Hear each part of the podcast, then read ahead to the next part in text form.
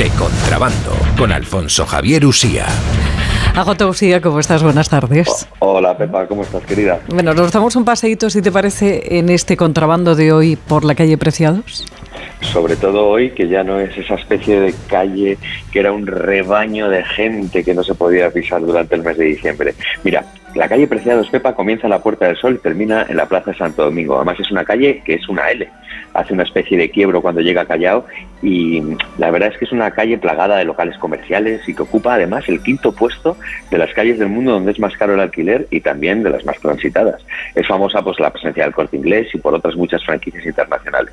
Mira, su nombre no tiene que ver con el precio de los alquileres y de las viviendas, ni es el nombre de una población. Procede por haber tenido en ella la residencia dos hermanos apellidados Eran de un oficio ya extinto que eran los almotacenes, un empleo de origen andalusí que consistía primero en controlar los pesos y las medidas y más tarde en la vigilancia de los mercados, algo así como si fueran los guardias de abastos que fueron tan populares durante el siglo XX.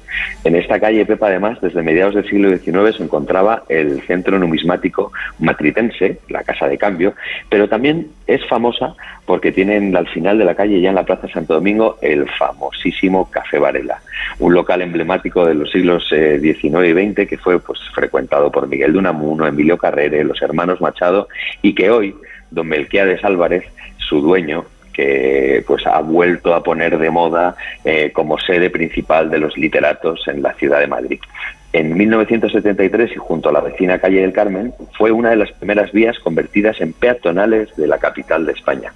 Y sobre todo es un buen momento ahora para empezar a pasearla, pues lo que hemos dicho al principio, porque no tiene eh, esa cantidad de gente que transita por ahí buscando la última oferta de una baratija, de un regalo o cualquier otro tipo de cosa que comprar. Pero vamos, sin duda, Pepa, yo te recomendaría pasarte por el Café Varela, saludar a Melquiades y estar pues, en uno de esos sitios en los que la literatura ha vivido y vive en nuestro tiempo pues como, como, como en ningún otro sitio de la ciudad de Madrid. Sin duda, sin duda, porque es que es la calle de, de bueno, sentirte Madrid. Sentirte, Madrid. Sentirte Madrid, sentirte Madrid, totalmente, Pepa. Así es. Que te mando muchos besos a Jotauxía. Hasta la semana que viene. Hasta la semana que viene, querida. Chao,